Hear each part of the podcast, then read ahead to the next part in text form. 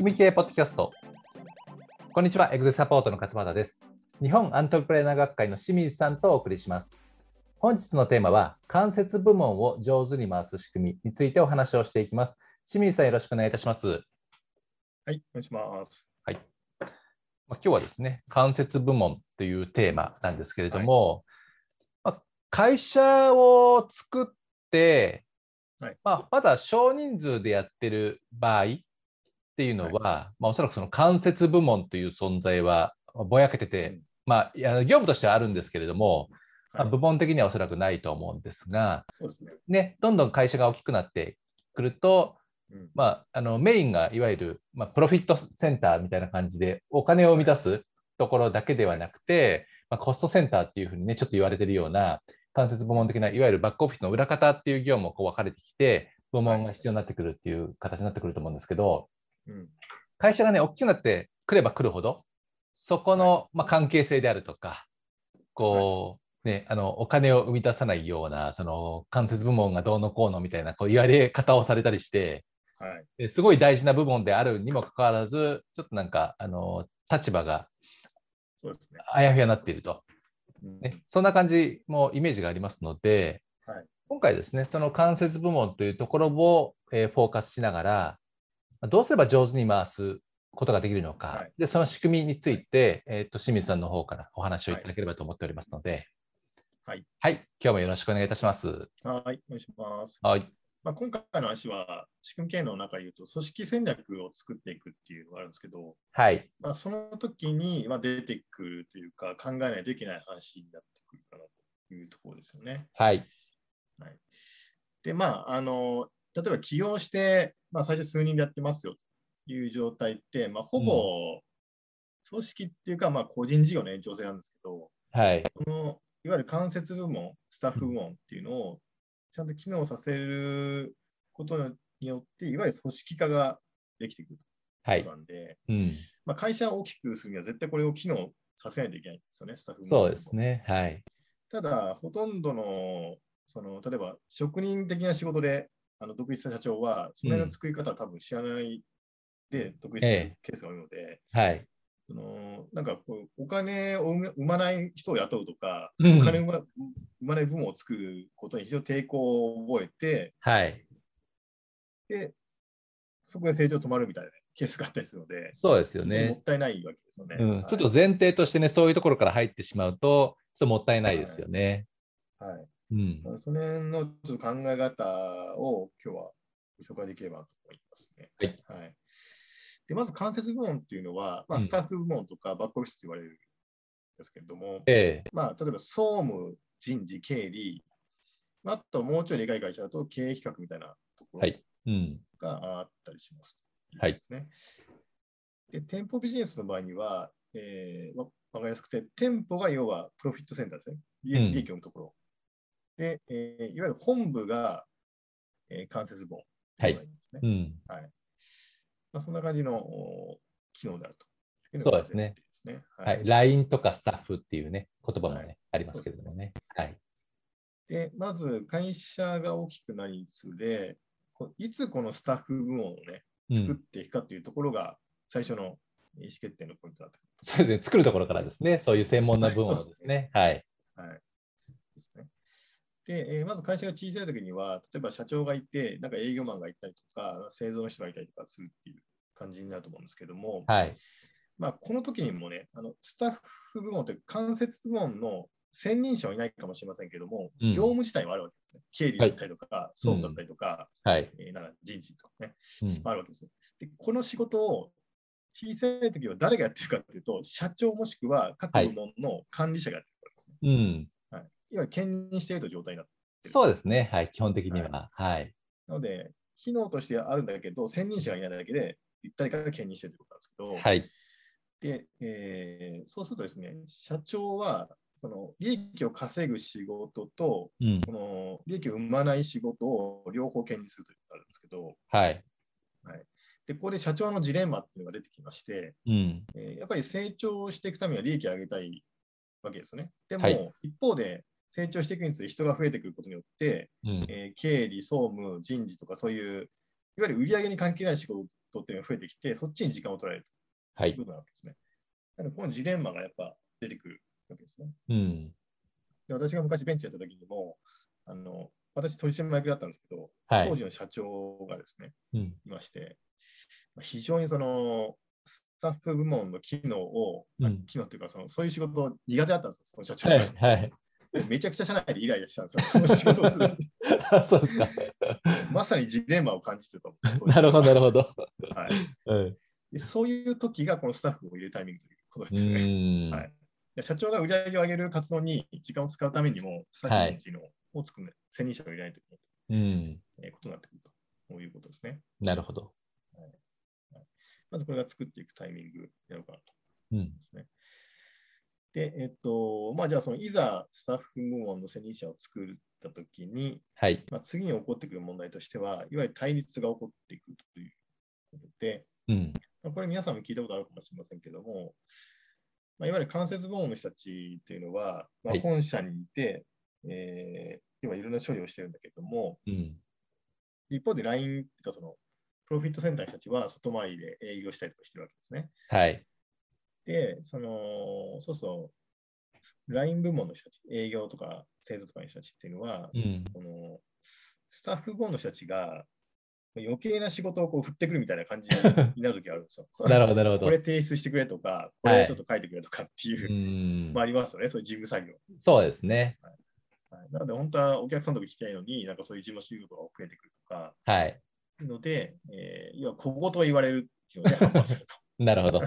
はいはい、一方で、その間接部門の人たちは、うんなんか提出物がね、なかなか出てこないとか、はい。輸入漏れが多いとかね、まあ、そういうので、自分の仕事も大変だということで、うんまあどうしてもここはね、対立が起こりがちだはい。ということですね。なので、まあ、それをどうにか解消して、うまく回すような仕組みを作っていかないといけないっていうのが、えーまあ、今日のテーマになってくるかなとそうですね。はい。思いますね。はいうん。一応そのためにいくつか考えないといけないことがあって、えーまずこれはあの、うん、社員全員が考えないといけないんですけども、はい。自分の顧客は一体誰なのかという認識をね、ちゃんと、そうですねと。してはみんなに教えてあげないといけないはい。そこすごい大事ですよね。はい、うん。まず営業マンの場合には、もう目の前にお客様いるので、まあ、その人がお客さんっていうことなんですけど、はい。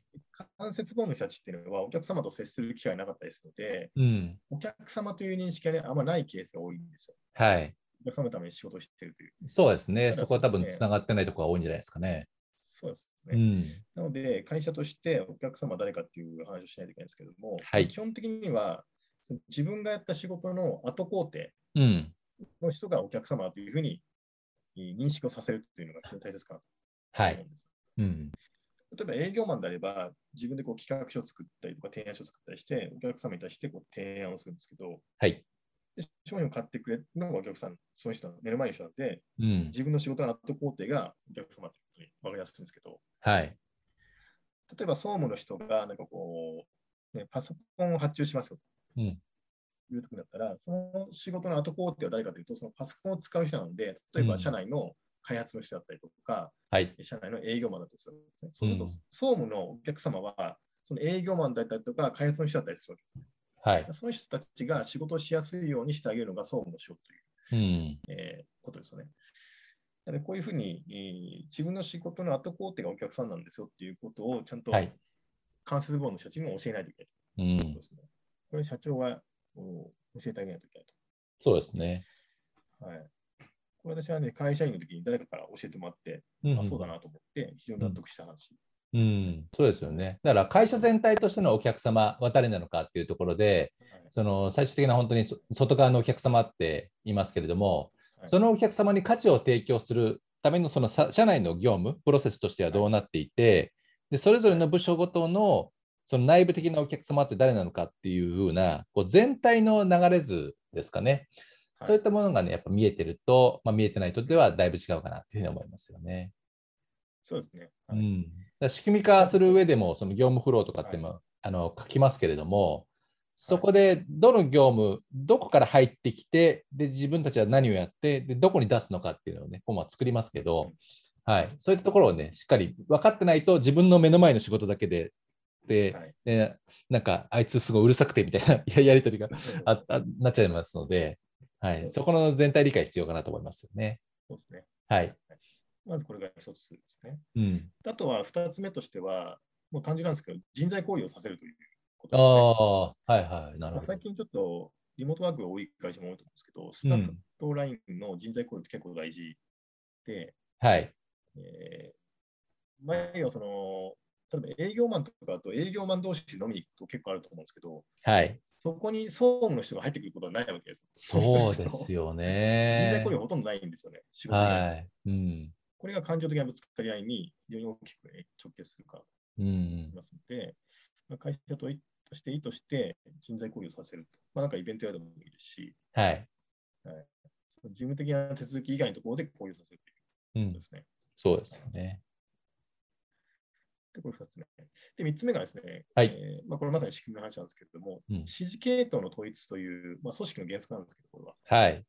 で、えー例えばその営業部門があって、うん。えーまあ、人事でも総務でもいいんですけど、関数部門があるときに、そのはい営業の担当者と総務とかの担当者が直接なんかやり取りして、うん。これ仕事が行われるっていうのはあまり好ましくない。うん。まあ、担当者同士でですかね。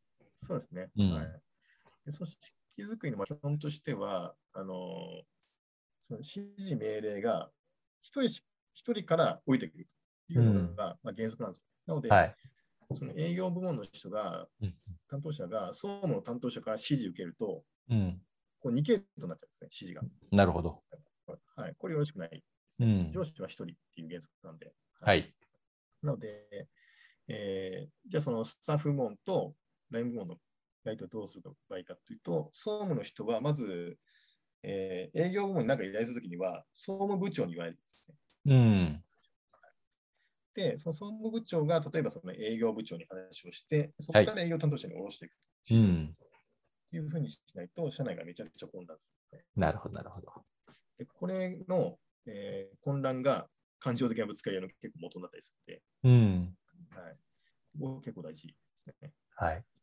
まあ、これ社内の仕組みとして、えーそういうルールに一言言うかそうですね。まあ、組織戦略のところでね、考える、その指示系統の交通整理のところだと思いますけれども、はいうん、確かにそこは意識してない、意識して作らないと、はい、多分実現できないところだと思いますのでね。そうですね。はい。しっかり意識して、そういう、あの、情報の流れというのも決めると。そうですね。はい。はい、もちろんね、これは交流させさせてはいけないって話じゃなくて、うんさせてはいけないって話じゃなくて、はい業務上の指示っていうのは、そうですねそういうふうな、えー統一しないといけないということうんうですね。ん。まあ、大体対立を解消するにはそんな感じのところが必要になってくるかなと。はい。そうですね。あと、あの、えっとですね、ちょっと最初に言ったんですけども、えーえーこの関節部門を作るときに、はい。えー社長としての心の抵抗っていうのがあったりするので、ええ最後にその話をしたいと思うんですけど、はい。要は、関節部門ってお金を生ま生まないっていうふうに、ね、思われてるし、うんまあ、。さっき冒頭で笠間さん言ったように、コストセンターみたいな言われ方するそうのですね。言われ方がね。はいはいそこに人を入れるのってのはどうなのって思っちゃうケースが多いと思うんですよね。はい。でも実際ちゃんとスタッフもうまく雇って機能するようにしないと会社の成長それ以上いかないので、うん。ここの考え方をね、ちょっと最後に、えーちょっとお伝えしておきたいんですけども。はい。お願いします。はい。で、もともとですね、この関節部門ができた理由っていうか、経緯っていうのがうん。あー言われていまして、100年ぐらい前に遡るんですけども、はい。えー例えばね、その昔、あのーえっ、と、鉱山の発掘現場っていう仕事があって、会社やってる会社があって、はい。で昔はですね、今みたいに組織化されてないので、うん各チームごとに、要はリーダーがいるわけですよね。うん。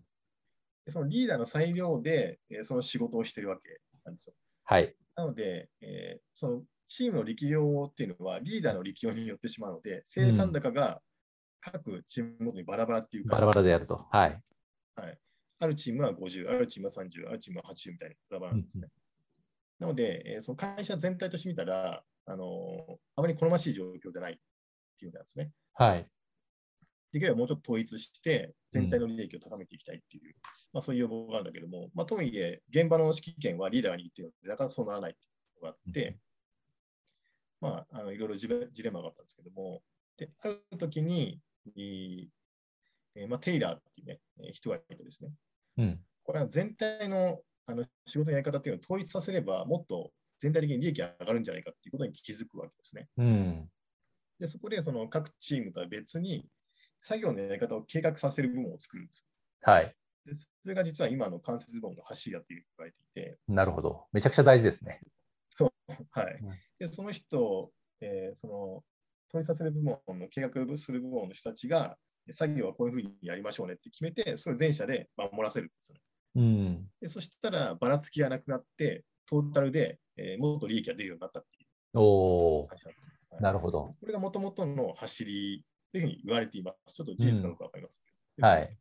うんなので、そもそもこの関節部門っていうのは、みんながちゃんと利益を上げるためのうん。企画部門だったんですよ。うん。なるほど。はいなので、スタッフ、この関節部門っていうのは、はいコストになるわけじゃなくて、うん本当は、でもっと営業マンが働きやすくなるとか、はいもっと開発の人が仕事しやすくなるとか、うん。そういうふうに、ライン部門の人たちの生産性を高めることが仕事なんですね。なるほど、なるほど。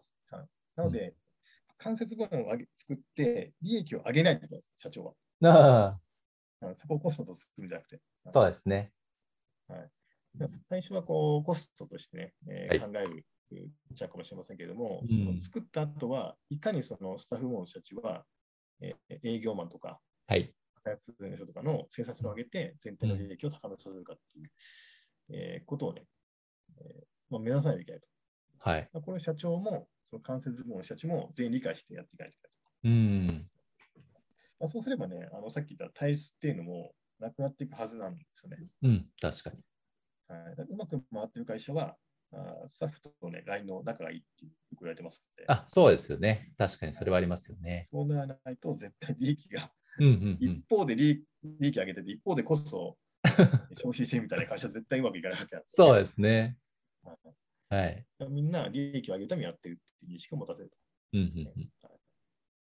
まあ、大体そんな感じかなと。あ、はい。ありがとうございます。はい。なのでね、そのプロフィットセンター、コストセンターっていう名前で分けること自体もちょっとあのやめた方がいいかなっていうふうに思ってますし、すね。まんまね、その利益を生まない部門だからコストとなる部部門だみたいな感じ。はい。で、今ね、最後に清水さんおっしゃっていただいたように、いわゆるその社長の考え方とか戦略次第で、うん。そのコストセンターがプロフィットセンターに変わるとという形ですので、だから会社としてのお客様は誰なのか、で、そのお客様に対して最大の付加価値を提供するために、あのそれぞれの役割として何をするのかっていうところの明確化。でうん、で内部的に誰が、えー社内でいうとお客様なのか、でそれがどう全部体的につながっているのかっていうところですね。